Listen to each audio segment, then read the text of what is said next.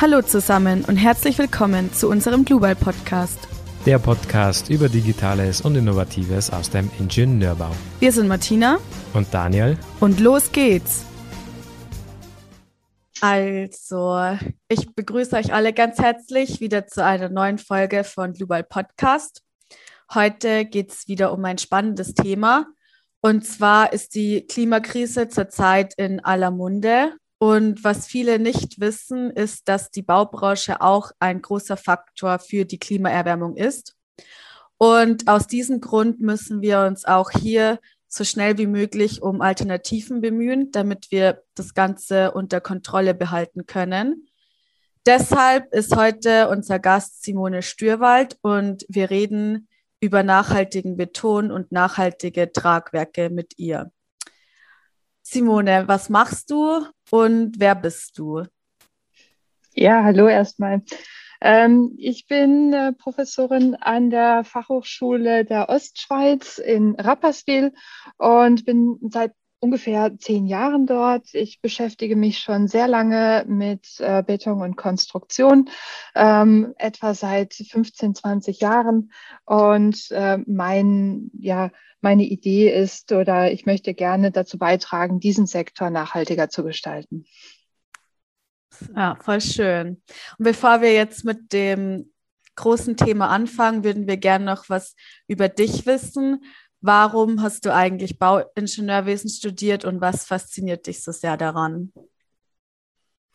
Ja, also meine Eltern haben an ihrem Wohnort immer wieder Umbauten gemacht und ähm, das fand ich früher als Kind total faszinierend. Von daher kam tatsächlich ähm, Architektur oder Bauingenieurwesen in Frage.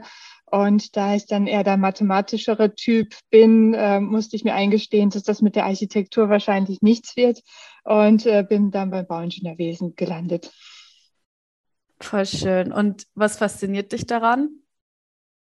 Letztlich ist es so, dass wir ganz verschiedenartige und immer wieder neue Probleme oder Lösungen finden müssen, Probleme lösen müssen und dieses Tüfteln und dieses noch ein besseres Problem zu finden, das finde ich total klasse. Ja, und du hast ja auch studiert. Was war das Schwierigste an deinem Studium? Ähm, ui, ähm, ja, also ähm, ich denke, es gab zwei Punkte. Das eine ist, äh, dass mich natürlich irgendwann auch die, die Abgaben und, und Hausarbeiten am Ende irgendwann ähm, den letzten Nerv gekostet haben. Also ich glaube, so da bin ich teilweise verzweifelt. Und das andere ist, äh, dass äh, zwischendurch immer wieder der Überblick fehlte. Also wofür macht man das eigentlich alles? Und da geht es mir, glaube ich, so wie, oder ging es mir so wie, vielen meiner Studierenden auch, äh, wie hängt das eigentlich alles zusammen und äh, wie motiviert mich das jetzt noch äh, weiterzumachen. Das hat dann zwischendurch immer wieder zu, zu Hängern geführt. Und ähm, aber wenn es dann wieder ähm, ein, ein klares, eine klare Richtung gab, dann, dann war das wieder gut. Ja, voll interessant. Und welchen Beruf führst du dann jetzt gerade aus? Ja, ich bin ähm, Dozentin und Professorin äh, an einer Fachhochschule in der Schweiz ähm, und bin da zuständig für ähm, Module, die im Bereich äh, Betontechnologie sind, aber auch äh, ganz normal Massivbau und ähm, auch das äh, Modellieren, also finite Elementanwendungen zum Beispiel in dem Bereich. Ähm, dann habe ich dazu eine oder leite ich dazu eine Materialprüfstelle, die dafür da ist, die Bauindustrie hier in der Umgebung zu unterstützen. Das heißt eine Servicestelle, die Qualitätsuntersuchungen macht für ähm, ja, Gesteinskörnungen und, und Betonprodukte. Und, und, das dritte ist eigentlich, das dritte Standbein ist, dass wir ähm, an der Fachhochschule in unserer Tätigkeit auch dafür sorgen oder dafür äh, zuständig sind, ähm, mit der Industrie Weiterentwicklung zu machen. Das heißt, äh, Research and Development ist ganz klar mein Thema und wir bieten da unsere Services ähm, den umliegenden Unternehmen an, ähm, aber auch natürlich darüber hinaus, auch international. Ähm, und äh, wir bieten Weiterbildungsveranstaltungen an. Und was macht dir an diesem Beruf am meisten Spaß? Ja, ähm, Also das eine ist natürlich immer wieder das Weitergeben von, von sich erneuerndem Wissen mit, mit voller Begeisterung quasi die Neuigkeiten an die neue Generation weiterzugeben. Das ist natürlich klasse. Und ähm, mit den Firmen und der Entwicklung ist es eigentlich so wie im normalen Ingenieur in der normalen Ingenieurtätigkeit. Das heißt also äh, auch wieder das Tüfteln nach dem noch besseren Produkt, nach der noch besseren Lösung, nach der noch nachhaltigeren Lösung, was auch immer gerade das Thema ist. Das ist natürlich das, was, was klasse ist. Schön. Ich hätte eine Frage zur Nachhaltigkeit im Studium. Jetzt war, ist mein Eindruck, dass Nachhaltigkeit erst in letzter Zeit ziemlich viel an Bedeutung gewonnen hat.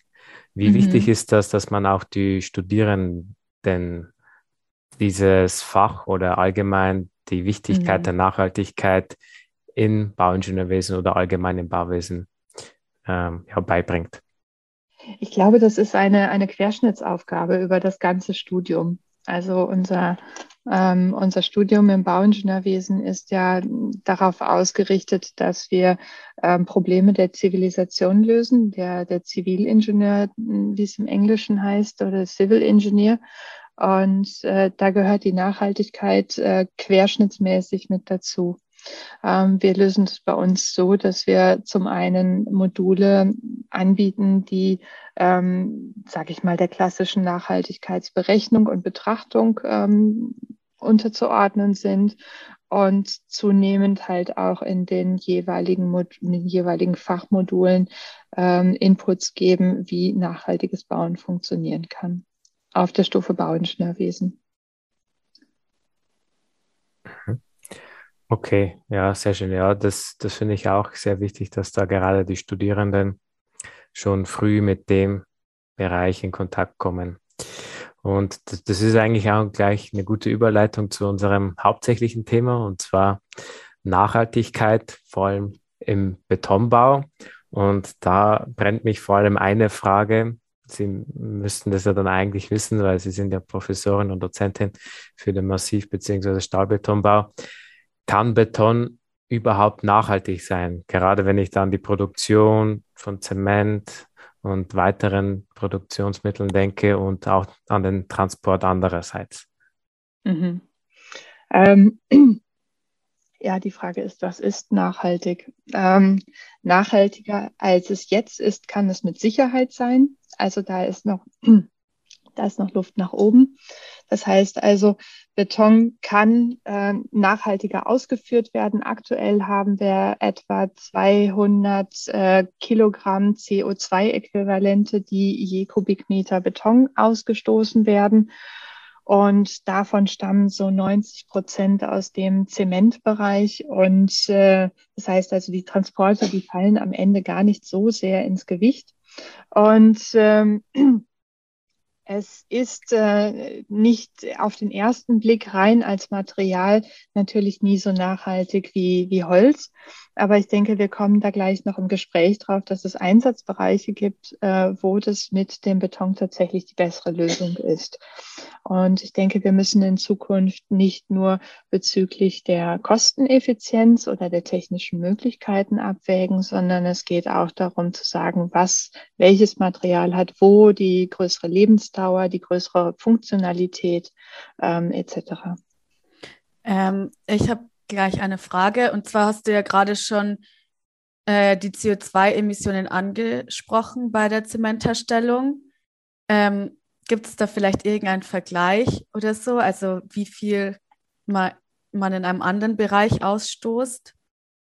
Oder ähm, zum einen war das gerade die, ähm, die Betonbilanz. Ähm, ich habe jetzt gerade keinen Vergleich ähm, parat. Ähm, beim Zement ist es etwas anders. Da haben wir tatsächlich viel größere Werte noch, weil wir haben ja im Beton selber haben wir am Bindemittel Zement haben wir so, so 12 Gewichtsprozent, etwa so 300 Kilo pro Kubikmeter. Und äh, wenn wir so eine Tonne Zement haben, dann äh, hat die CO, einen CO2-Ausstoß von, von früher beim CEM 1 waren das knapp 900 ähm, Kilogramm, das heißt also 0,9 Tonnen auf eine Tonne Zement. Mittlerweile sind wir da etwa bei 500, 550 Kilogramm pro Tonne Zement. Äh, müsste ich äh, nachrecherchieren, ein, ähm, ein, was zum Beispiel ein Flug jetzt an Ausstoß hat oder so. Ähm, das habe ich gerade nicht parat. Okay. Ja, Macht nichts. Aber so, vielleicht kann man sich das etwas anders noch vorstellen. Also, wenn man rein den Zement nimmt, dann hat der etwa acht Prozent ähm, unseres äh, CO2-Ausstoßes, unseres gesamten CO2-Ausstoßes pro Jahr. Das heißt also, wir verwenden etwa, ähm, ja, gibt da verschiedene Statistiken, je nachdem, wie man das äh, so zählt, ähm, haben wir einen gewissen größeren Anteil für Transport und Verkehr, kann man so um die 20 Prozent nehmen. Dann haben wir so zwischen äh, 25 und 38, da liegt es dann immer dran, was man dazu zählt für, für Wohnen und Gebäudesektor an, an CO2-Volumen und der Rest, der teilt sich dann relativ klein. Und ähm, wenn man bedenkt, dass Zement ein ähm, Inhaltsstoff vom Beton ist und äh, nur zwölf Gewichtsprozent ausmacht und wir insgesamt von unserer gesamten CO2-Emission acht Prozent damit bewerkstelligen. Ich glaube, dann wird deutlich, dass dieses, ja, ich sag mal, dieses kleine, dieser kleine Bestandteil doch eine Riesenauswirkung hat. Aber also ist das Ziel dann, diese CO2-Emission zu vermindern oder was ist die Alternative dann zu Zement? Mhm. Ähm, es gibt da hm, Natürlich hat die Zementindustrie das erkannt ähm, und äh, sie hat auf europäischer und vielen nationalen Ebenen eine, eine Roadmap erstellt, äh, die dazu führen soll, dass äh, ähm, am besten Zement klimaneutral wird. Das ist die Roadmap, Roadmap 2050. Ähm, die beinhaltet ganz viele Strategien, äh, wie man das machen kann. Zement äh, wird ja auf 1500 Grad ungefähr erhitzt ähm, oder äh, gebrannt und das wird es mit Brennstoffen. Das heißt, einerseits sind diese Brennstoffe oder ist dieser Brennvorgang ein Problem und zum anderen ähm, wird Kalkstein verbrannt und in dem chemischen Prozess, der bei dieser Temperatur stattfindet, wird äh, CO2 freigegeben. Das ist sogenanntes äh, steinernes oder geogenes CO2, was aus dem Stein raus muss, damit der Zement danach überhaupt reaktiv ist oder das Endprodukt ein reaktiver Zement ist. Und man kann sich vorstellen, dass von dieser Teilung her oder die Teilung etwa so ist, dass 60 Prozent aus dem Gestein kommt und 40 Prozent aus den Brennstoffen. Und diese Brennstoffe, die kann man natürlich ähm, optimieren, indem man, sag ich mal, Brennstoffe nimmt, die sowieso auch an anderer Stelle verbrannt werden würden, wie Altreifen oder, oder sonstige Stoffe, im Gegensatz zur früher verwendeten Kohle. Das heißt ein fossiler Brennstoff. Insofern hat man da eine Verbesserung erreicht. Dann kann man die internen Prozesse optimieren und so weiter. Aber diese 60 Prozent, die aus dem Gestein freigesetzt werden, sind eigentlich analog zu sehen wie mh, hm, jedes CO2, was aus, aus dem Erdöl oder aus, aus Treibstoffen oder ähnlichem freigesetzt wird. Das ist etwas, was eigentlich wunderbar gespeichert ist äh, im Gestein oder beim Öl halt äh, in, diesem, in diesem Erdöl und dann bewusst freigesetzt wird durch ähm, einen Verbrennungsprozess. Und das ist eigentlich das große Problem und deswegen sind auch die Mengen so groß. Jetzt müssen wir noch mal kurz zur Frage zurück. Äh, also was? Die, Fra die, Frage war, welche Alternativen es gibt oder wie man mhm, das eben genau. dann vermindern kann. Genau, und jetzt ist natürlich die Sache, man kann zum einen weniger Zement einsetzen, indem man, ähm, wenn man jetzt noch so ein Studium zurückdenkt, da gibt es ähm, in der Betontechnologie immer die Sache der Sieblinie dass man eine möglichst optimale Sieblinie für den Beton findet. Und das macht man deswegen, weil die Hohlräume zwischen den einzelnen Gesteinskörnern sich bei einer optimalen Sieblinie minimieren. Und dann braucht man weniger Wasser-Zement-Gemisch, nämlich das, was eigentlich in diese ganzen Hohlräume hineinfließen muss, damit man hinterher einen kompakten Stein hat. Und ähm, das kann man diese Sieblinie noch weiter optimieren und dann braucht man weniger Wasser-Zement-Gemisch. Damit kann man sparen. Wir haben das letztens in einer ganz einfachen äh, studentischen Arbeit gemacht und konnten ganz locker 40 Prozent äh, vom Zement rauslassen und hatten immer noch Druckfestigkeiten, die im normalen Hochbaubetonbereich mit 40 Newton pro Quadratmillimeter waren. Ähm, dann eine andere Strategie ist, ähm, alternative Bindemittel zu nehmen. Das heißt also, diese mineralische Zusammensetzung von dem Zement, die findet man auch in anderen Stoffen wieder. Und man kann da Alternativen einsetzen. Das sind klassischerweise Zusatzstoffe, die ein bisschen reaktiv sind. Da kann man einen Teil des Zementes austauschen, wie Flugaschen, äh, Mikrosilika, ähm, Puzzolane, oder neuere Sachen sind kalzinierte Tone, die gerade sehr ähm, in der Presse sind. Und ähm, dann gibt es noch einen Kollegen, der ähm, äh, in Afrika und ein anderer in Asien, die aus, aus biogenen Aschen äh, sowas ähnliches wie Flugasche herstellen, die zum Beispiel aus landwirtschaftlichen Abfällen wie Reisschalen oder, oder ähnlichem Aschen herstellen, die als Zementersatzstoffe mindestens teilweise eingesetzt werden können. Und wenn man das alles ein Stück weit kombiniert, dann kommt man von diesen hohen CO2-Mengen ähm, deutlich runter. Und wie weit ist äh, dieser Vorgang schon vorangeschritten? Also wird es schon umgesetzt oder eher noch nicht? Mhm. Ähm, ein Stück weit sind uns die Normen im Weg weil es sind immer nur ganz bestimmte Zemente zugelassen und es sind auch nur äh, ganz, es braucht Mindestzementmengen äh, für die Erstellung eines Konstruktionsbetons. Und äh, das äh, hindert uns ein Stück weit daran, diese Dinge umzusetzen. Also in der Forschung gibt es das schon länger und ich denke, die Zeit wäre parat. Und ähm, in der Schweiz habe ich von Vorstößen gehört. Das heißt, es könnte sich äh, in den nächsten zwei, drei Jahren in die Richtung sehr gut bewegen, dass sich der Markt öffnet und dann kann man die Sachen gut einsetzen. Und die Bauherren oder so, sind die auch offen für sowas oder sagen die eher, nee, ich hätte immer noch gern den klassischen Zement. Oh, jetzt bin ich natürlich ähm, äh, es ist natürlich äh, meine Situation so, dass ich für nachhaltigen Betonbau stehe. Das heißt also, ich werde selten mit denen diskutieren, die das nicht gut finden. Ähm, aber ich merke schon, wir sehen auch an der, an der Abkehr vom Betonbau ein Stück weit oder an den, an den neuen progressiven ähm, Holzbauten, dass es natürlich ein, eine klare Awareness dafür gibt, für die Problematik und dass man mit dem Holz jetzt zum Beispiel Alternativen sucht aber man kann Holz nicht in jedem Bauteil gleich gut einsetzen. Also es ist nicht in jedem Bauteil gleich gut dauerhaft ähm, oder manchmal reicht auch die Druckfestigkeit nicht aus. Es gibt für alles Lösungen auch im Holzbau. Aber gerade wenn man jetzt zum Beispiel an die Bauteile unter Terrain denkt, wie wir das hier in der Schweiz so schön nennen, das heißt also alle, alle Untergeschosse, dann äh, äh ist das vielleicht nicht das perfekte Material an der Stelle.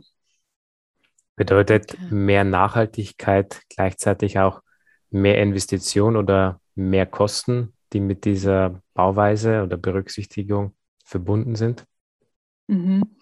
Ähm, es gibt Studien dazu, die, die sagen, dass es schon leichte Mehrkosten geben kann. Die, die ich gefunden habe, die äh, sind aber im einstelligen Prozentbereich.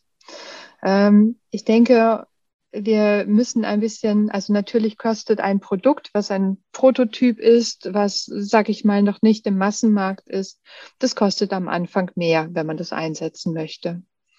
Aber Nachhaltigkeit im Bauwesen lässt sich ja nicht nur durch neue Produkte einsetzen, sondern es lässt sich auch durch Konzepte einsetzen. Eigentlich finde ich ein richtig gutes Konzept viel spannender. Und das heißt, ich kann mit äh, bekannten Methoden äh, zum Beispiel Material einsparen, indem ich Baumaterialien, sei es Holz, sei es Mauerwerk, sei es Beton, so einsetze, wie das Material optimalerweise eingesetzt wird. Dann bin ich sehr effizient, kann Material sparen.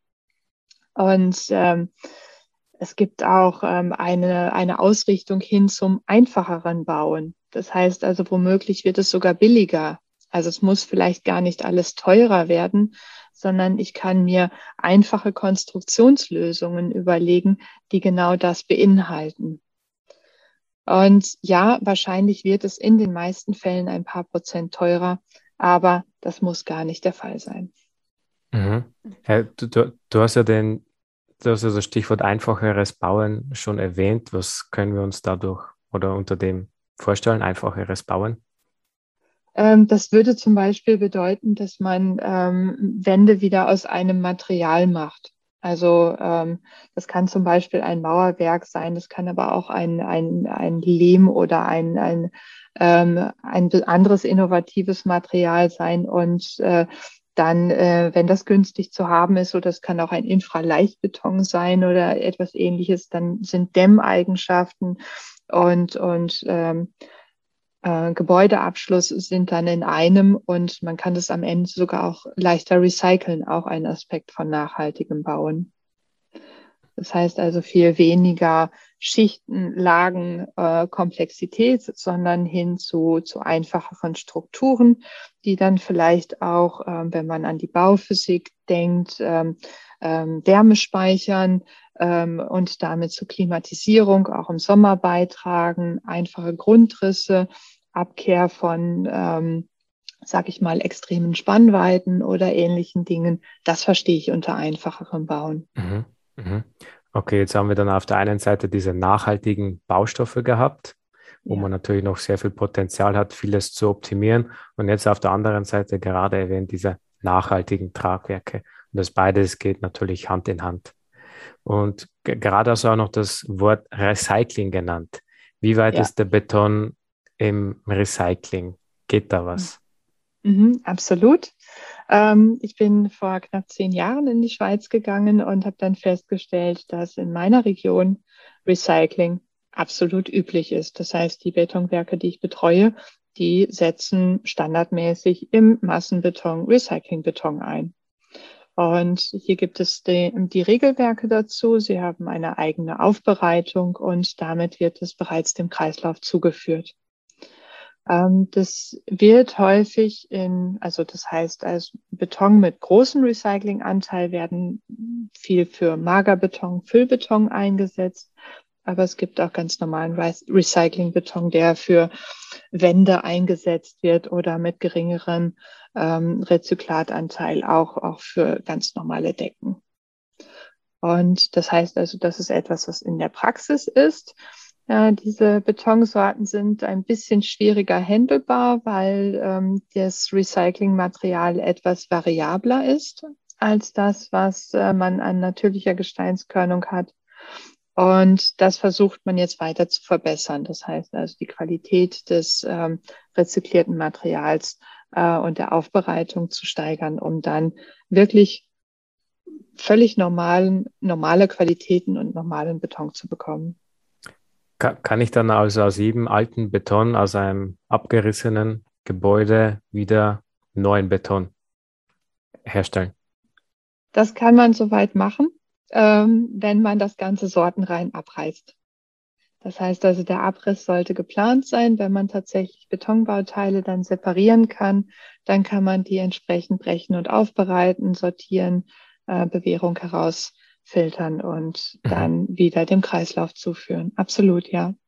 Aber und es gibt genug Einsatzbereiche, wo auch diese Betonsorten völlig ausreichend in ihrer Performance sind. Ja, und wird es dann aber heutzutage auch schon gemacht oder eher nicht? Doch, absolut. Also wie gesagt, äh, ich weiß, dass es in Deutschland noch in der Diskussion ist an vielen Stellen, aber als ich hier hingekommen bin vor zehn Jahren, standardmäßige Produktion. Von allen Gebäuden. Beton. Also ganz ja, normale Trag. Ja, absolut. Okay, das ist eine spannende ja. Geschichte. Genau. Ja, ähm, ja, du hast uns ja jetzt einen kleinen Einblick in die Schweiz gegeben, aber kannst du zufällig auch ein ähm, bisschen darauf eingehen, wie sich die Nachhaltigkeit in den letzten Jahren verändert hat. Also sind die Menschen bereiter, auf Nachhaltigkeit zu setzen? Ja, auch das ist so eine Frage. Ähm, ich denke, es hat sich äh, in den letzten wenigen Jahren äh, durch die Klimadisku durch die Klimaproteste und durch die Diskussion in der Öffentlichkeit sehr, sehr viel getan. Also äh, wir arbeiten hier eigentlich schon lange im Thema Nachhaltigkeit und wir finden seit zwei, drei Jahren tatsächlich auch unsere Antworten. Das heißt, äh, wir finden unsere Projektpartner, um äh, Dinge zu verbessern. Äh, es interessieren sich Menschen dafür. Es gibt Anfragen von der Politik. Ähm, es gibt Anfragen von der Industrie. Wie mache ich mein Produkt besser? Es gibt Anfragen von der äh, auch von der Zementindustrie selber. Wie, wie kann ich meine Prozesse verbessern? Wie kann ich bessere Produkte herstellen? Wie kann ich dem Ganzen begegnen? Weil natürlich alle wahnsinnig unter Druck geraten. Und das äh, passiert auch mit verschiedenen Anreizsystemen, so dass das zukünftig auch ähm, Kostenfolgen haben wird, wenn man nicht nachhaltige äh, Produkte liefert. Mhm. Und also wir sind ja, oder in der heutigen Zeit spielt BIM ja auch schon eine sehr große Rolle. Aber ist BIM auch im Zusammenhang mit der Nachhaltigkeit im Bauwesen? Absolut. Also ich, ich würde jetzt mal BIM als ähm, etwas, ein Hilfstool ähm, definieren. BIM ist etwas, wo ich ein, äh, ein Modell schaffe von dem, von dem Bauwerk, was ich erstellen möchte, mit allen Materialien und allen Mengen. Und ähm, Aufbauend auf diesem BIM-Modell kann man natürlich unglaublich viele Tools anwenden. Das heißt also, man könnte jetzt eine Kostenplanung hinterher schicken. Man könnte aber natürlich auch, wenn man die Umweltauswirkungen von den einzelnen Baustoffen kennt, äh, kann man direkt eine, eine Bilanz ziehen. Das ist noch nicht äh, das, das Lifecycle Assessment, aber man kann jetzt beispielsweise die graue Energie von, von allen Baustoffen in der Summe generieren.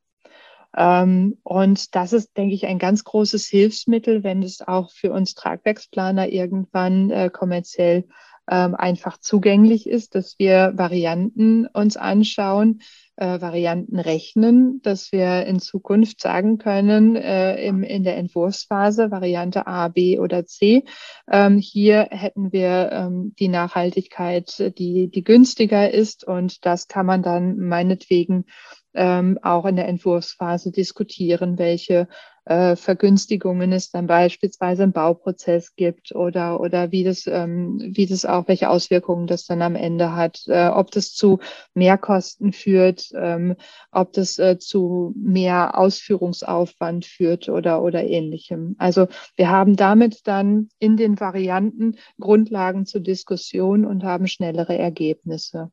Das ist die simpelste Variante. Das ist einfach wie Kosten hinterlegen und einen, einen Summenstrich drunter runterziehen. Die andere Sache, die ich da drin sehe, und die geht tatsächlich auch in die Tragwerke hinein, und ich denke, das ist auch im Zusammenhang mit Global eigentlich äh, das, was interessant ist, äh, dass man hingeht und äh, sich überlegt, was sind denn effiziente Tragwerke? Das heißt also, wenn ich jetzt über diese unterschiedlichen Varianten von, von Gebäudelösungen nachdenke, dann ähm, musste kurz die Störgeräusche äh, Dann, wenn ich über die unterschiedlichen Varianten nachdenke, dann kann ich ja einerseits die reinen Baustoffe optimieren und andererseits auch das Tragwerk selber. Und äh, dann ist die Frage, kann ich beispielsweise mit BIM äh, unterschiedliche Varianten da drin berücksichtigen oder gehe ich noch weiter und kann sie sogar äh, mit künstlichem Intelligenzaufsatz optimieren? Also kann ich hingehen und sagen, ich habe dieses Grundtragwerk, ich brauche diese Nutzfläche. Wie kann ich jetzt Wände und Stützen beispielsweise da drin optimieren? Ja, das ist tatsächlich ein spannender Punkt. Vor allem, mhm. wenn wir diese ganze Kreislaufwirtschaft hinsichtlich der Tragwerke auch begutachten. Und tatsächlich gibt es da auch schon interne Entwicklungen, was wir zukünftig auch in den Programmen mit berücksichtigen wollen. Das ist ein ganz spannendes Thema. Mhm. Ja, unser, unser Podcast, der geht ja allgemein um digitale und innovative Themen rund um das Bauwesen. Jetzt hätte ich mal eine, ein, ja, eine Frage mal an dich. Wie siehst du denn die Zukunft im Bauwesen? Ganz allgemein ähm, sehe ich es so, dass wir, dass wir sehr viel gebaut haben in der Vergangenheit, in den letzten 10, 20 Jahren. Und äh, je nachdem, wie jetzt die Mechanismen äh, gesetzt werden, kann es dazu führen, dass wir tatsächlich mehr in die Erhaltung hineingehen werden. Äh, das ist das eine. Also das ist äh, so einerseits vom, vom aktuellen Geldmarkt- und Zinspolitik abhängig. Das heißt also, wo sehen Leute ihre, ihre Anlagen, aber auch, äh, wie äh, werden Nachhaltigkeitsanreizsysteme gesetzt äh, und wie sehr wird man in Zukunft ähm, die Möglichkeit oder werden Anreize gesetzt, stärker auf Erhaltung zu setzen. Vielleicht können wir es uns auch nicht mehr leisten, in Zukunft alles neu zu bauen. Es könnte auch sein. Äh, das ist das eine. Also ich glaube, wir gehen mehr in die Erhaltung. Und das andere ist, beim Neubau gehen wir mehr in Hybrid-Tragwerke hinein. Das heißt, wir müssen uns stärker überlegen, welcher Baustoff ist nicht nur der kostengünstigste oder der am einfachsten zu verarbeitende Baustoff, sondern ähm, welcher ist derjenige, der materialgerecht am besten äh, dort eingesetzt wird, der gleichzeitig auch ähm, nachhaltig ist, der gleichzeitig technisch dort funktioniert. Ähm, und das wird zu äh, Hybridlösungen führen, das wird auch zu Teilvorfertigungen führen. Ähm, und ähm, von daher werden, werden sich einige Produktionsmechanismen verändern. Es kann auch dazu führen, dass wir individualisierte Produkte, Tragwerke, Bauteile haben werden, die beispielsweise äh, gedruckt werden oder äh, mit digitaler Fertigung erstellt werden, weil wir damit am effizientesten das Material einsetzen können. Du, du hast gesagt Hybridbauweise, also zum Beispiel ja, Stahlbetonbau gemischt mit den klassischen Holzbau. Mm, wir wollten ja nochmal auf etwas zurückkommen, wo sich zum Beispiel Stahlbeton viel besser bewährt wie jetzt der sehr nachhaltige Baustoff Holz. Was wären mhm. das zum Beispiel Beispiele, wo man nicht ohne Stahlbeton bauen kann? Mhm. Ähm, wir haben da einerseits den Infrastrukturbau, sprich den Brückenbau und ähnliches. Ähm, da haben wir sehr, sehr hohe Anforderungen äh, durch Feuchte, durch äh, Belastung, ähm, durch, durch Schwingungen äh, und, und ähnlichem. Da ist es so, dass ähm, Holz eine Möglichkeit ist. Das beweisen auch alte Holzbrücken. Aber wenn wir an, an Autobahnbrücken oder ähnliches denken, dann ähm, ist das schwierig zu ersetzen. Wir haben dort wenig Betoneinsatz von der Gesamtmenge. Ähm, wir haben da etwa oh, ich glaube, das war unter zehn Prozent, haben wir in diesen, in diesen Infrastrukturbauten. Und ähm, dann äh, und gleichzeitig enorm hohe Anforderungen. Also da ist es ganz schwierig zu sparen und, und zu ersetzen. Das andere ist alles, was im feuchten Bereich ist. Ähm, das heißt also sämtliche Untergeschosse, Bodenplatte, Außenwände. Da haben wir uns auch an einen gewissen Komfort gewöhnt. Also wenn man in alte Häuser geht, dann haben die einen Stampfboden, ein, ähm, ein ähm, ein, ein Streifenfundament und haben dann ein, ein gemauertes Untergeschoss, was in den seltensten Fällen dicht ist. Und wenn äh, das unser, nicht unser Komfortanspruch ist, dann werden wir um Beton auch da nicht so richtig drumherum kommen, mindestens für die Außenhülle. Ähm, und dann gibt es äh, die Treppenhauskerne. Da haben wir mit dem Brandschutz ein Problem und vor allen Dingen in den erdbebengefährdeten Gebieten eine gute Aussteifungsmöglichkeit. Das wird auch noch gerne genommen. Und das nächste, das kann man aber anders lösen, ist das Thema Schallschutz und Brandschutz. Das heißt also im Bereich von Decken oder im Bereich von äh, Wänden, Wohnungstrennwänden äh, sind Schallschutz- und Brandschutzanforderungen. Die lassen sich einfacher mit Beton umsetzen, sind aber auch mit anderen äh, Lösungen machbar. Ja, ähm, dann ganz allgemein zur Digitalisierung. Warum glaubst du, dass wir in dem Hinblick immer noch so langsam sind und warum dauert alles so lang? Gute Frage. Also ich denke, dass äh, eine hat damit zu tun, dass wir ja ständig Prototypen bauen. Also meine Professorenkollegen aus dem Maschinenbau, ähm, die äh, produzieren oder die ähm, Industrie, die produziert ständig sich wiederholende Produkte und da kann man viel einfacher ähm, digitalisieren. Wir schaffen immer wieder neue Prototypen. Und das andere ist die Frage, sind wir tatsächlich so langsam?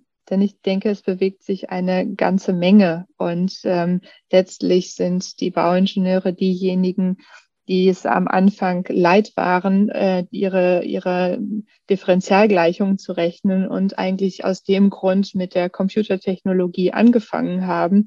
Und ähm, ich glaube gar nicht, dass wir so weit zurück sind, sondern dass im Moment sehr viel ausprobiert wird, äh, so wie mit, mit optischer Erfassung, mit ähm, äh, Umsetzung auf digitale Modelle. Ähm, aber klar, wir hängen an ein paar Punkten und es hat wahrscheinlich auch mit Kompatibilität zu tun. Ja. Jetzt, jetzt habe ich vor kurzem gelesen, dass das größte 3D-gedruckte Wohnhaus Europas fertig geworden ist. Das ist ja auch eine der Schlüsseltechnologien oder Trends im Bauwesen. Ähm, könntest du uns darüber vielleicht ein bisschen was erzählen? Mhm. Es gibt verschiedenste Technologien. Ähm, was man immer wieder sieht, ist tatsächlich diese, diese Druckweise. Ähm, und ähm, ja, ähm, das hat, das ist ähm, materialeffizienter auf den ersten Blick. Äh, allerdings hat es auch ein paar Punkte, die im Moment noch vielleicht überarbeitet werden müssten. Ähm, das eine ist, ähm, dass man für diesen Druck tatsächlich einen sehr feinkörnigen Beton braucht und der hat in der Regel etwa die zwei bis zwei bis dreifache Zementmenge wie ein normaler Beton. Es gibt Ausnahmen. Ich habe letztens wieder einen, einen Beitrag gehört, da versucht man das in den Griff zu bekommen, aber die Mengen sind enorm hoch. Das heißt also, ich könnte ansonsten die dreifache Menge Beton hinsetzen und wäre bei derselben Bilanz ähm, ungefähr. Ähm, dann das andere ist, äh, man kann bei diesem Druck relativ schlecht ähm, Stahl einsetzen, das heißt Bewährung. Und äh, Beton wird eigentlich erst richtig effizient als Tragsystem, wenn man Bewährung einsetzen kann. Ansonsten ist man etwa bei der Größenordnung von dem, was auch Mauerwerk tragen könnte. Und ähm, ja, das, äh, das sind zwei, zwei gewichtige Punkte. Ich kann das Material nicht nutzen und äh, die Zementmengen sind sehr hoch.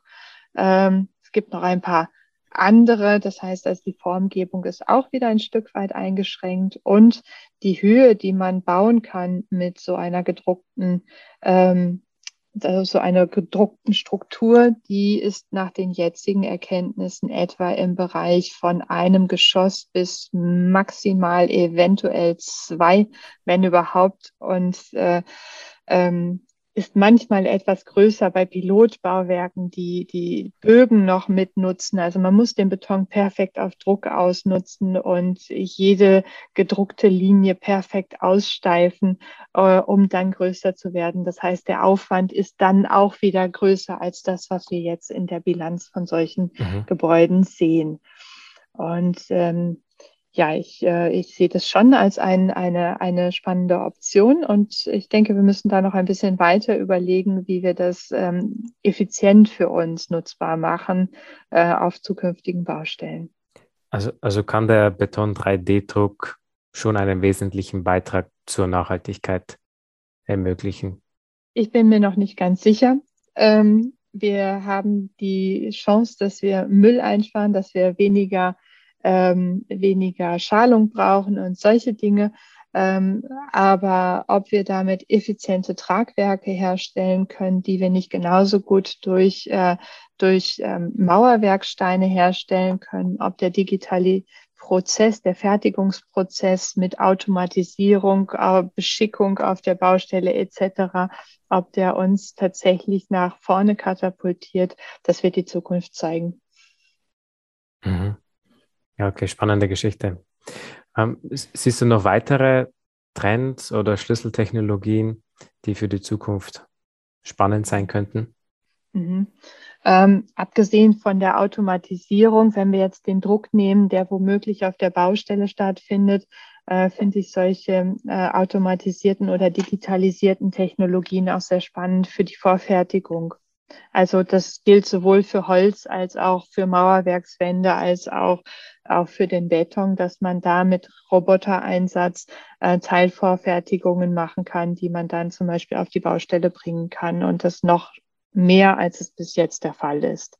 Das heißt also individualisierte Teilstücke, meinetwegen Stützenköpfe, die perfekt sind, um, um Durchstanzen zu verhindern, äh, also perfekte Pilze oder so etwas, oder ähm, dass man ähm, ähm, Lösungen schafft, ähm, wie, das sind ganz banale Dinge, bei denen ich das bereits jetzt schon sehe, die kommen aus dem Bereich Schacht- und Kanalbau, wo man äh, individualisiert aufgrund äh, von einer Eingabe, die heute reinkommt, in drei Tagen ein Bauteil aus dem Werk bringt.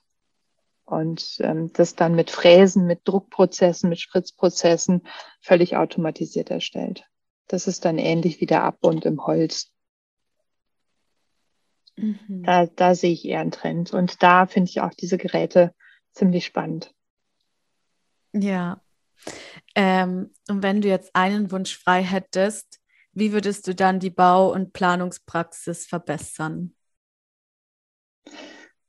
Also, ja, bleiben wir, bleiben wir beim Thema. Ähm, es gibt, vielleicht gibt es zwei Punkte. Das eine bedingt das andere. Ähm, ich möchte, dass wir neben den Kosten tatsächlich die Umweltauswirkungen als Punkte oder Währung mit berücksichtigen, dass wir uns nicht nur kostengetrieben einem Bauwerk widmen, sondern auch nachhaltigkeitsgetrieben, dass das pari-pari ist. Und für das brauchen wir, brauchen wir eine gute Ausbildung in dem Bereich. Okay. Ja, dann danke auf jeden Fall für deinen Einblick in deine Arbeit und also ich habe auf jeden Fall sehr viel gelernt heute. Bevor wir jetzt diese Folge abschließen, fragen wir unsere Gäste immer, was ihr Lieblingsbauwerk ist. Und deshalb wollen wir natürlich von dir auch wissen, hast du irgendein Gebäude oder eben ein Bauwerk, das dir besonders gut gefällt? Das sind äh, Bauwerke von Calatrava. Das ist ein, äh, ein Baumeister. Ja. Okay. Ist, ja. Äh, was ist das für ein Baumeister? In welcher Zeit hat er gelebt oder lebt er aktuell noch? Ich kenne den nämlich nicht.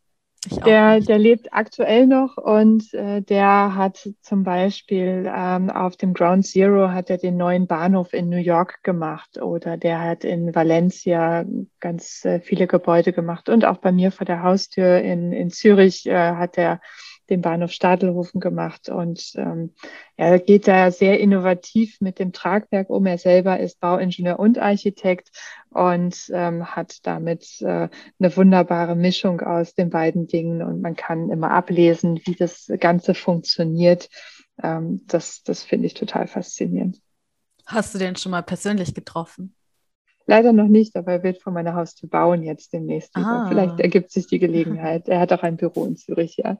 Ah, ja, coole Sache. Hm. Ich, ich habe ihn schon mal gegoogelt und tatsächlich war ich ja bei einem seiner Bauwerke. Und zwar, ich war ja in New York und da bin ich auch durch dieses World Trade Center, dieses Path Station, mhm. bin ich da durchgegangen und es war echt sehr beeindruckendes Bauwerk. Mhm. Ja. Ja, und den Turning Toso sehe ich jetzt auch gerade, hat er auch geplant. Ja, da war ich genau. auch, das auch spannend. In Malmö, ne? Ja. Genau, in Malmö, ja. Ja, ja. Gut. Ja, dann möchten wir uns an dieser Stelle von unseren Hörern verabschieden. Simone, wir bedanken uns recht herzlich, dass du bei dieser Folge heute dabei warst. Wir haben einen tollen Einblick bekommen hinsichtlich Beton und Nachhaltigkeit und weiteren Trends und Schlüsseltechnologien im Bauwesen. Dafür vielen Dank. Ich hoffe, dir hat es bei uns gefallen. Und damit verabschieden wir uns auch und wünschen eine gute Zeit und hoffen, dass ihr das nächste Mal wieder bei uns einschaltet. Servus. Tschüss. Servus.